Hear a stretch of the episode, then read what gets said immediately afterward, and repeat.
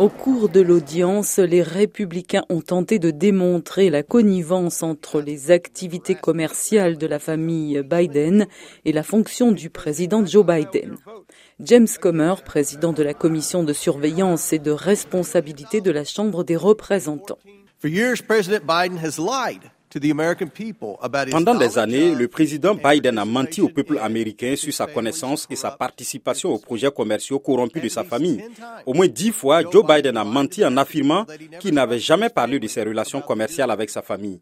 Il a menti en disant qu'il y avait une séparation totale entre ses fonctions officielles au sein du gouvernement et sa vie personnelle.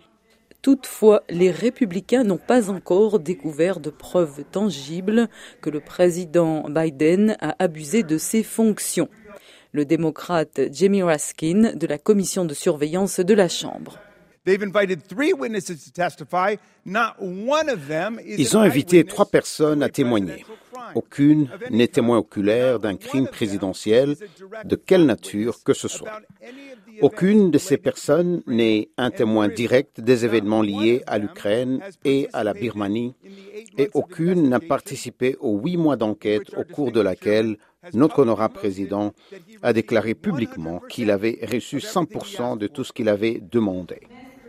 Les démocrates soutiennent que les républicains enquêtent sur Biden pour détourner l'attention des actes d'accusation criminelle contre l'ancien président Donald Trump.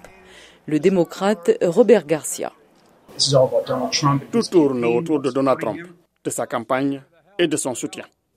Un sondage mené par l'Associated Press et le Centre national de recherche d'opinion révèle qu'un Américain sur trois s'inquiète de savoir si le président Joe Biden a commis des actes répréhensibles liés aux relations commerciales de son fils. Les républicains affirment qu'ils luttent contre la corruption. La représentante républicaine Lisa McLean. Faisons preuve d'un peu de transparence. Suivons l'état de droit. Certains républicains ont exprimé des doutes sur l'enquête, affirmant qu'elle ne répond pas aux normes de mise en accusation d'un président pour crimes et délits graves, et d'autres reconnaissent que, quoi qu'il en soit, toute tentative de destitution doit passer par le Sénat à majorité démocrate. Le représentant républicain Darol Issa. Nous ne nous attendons pas à ce que le Sénat vote en faveur de la destitution.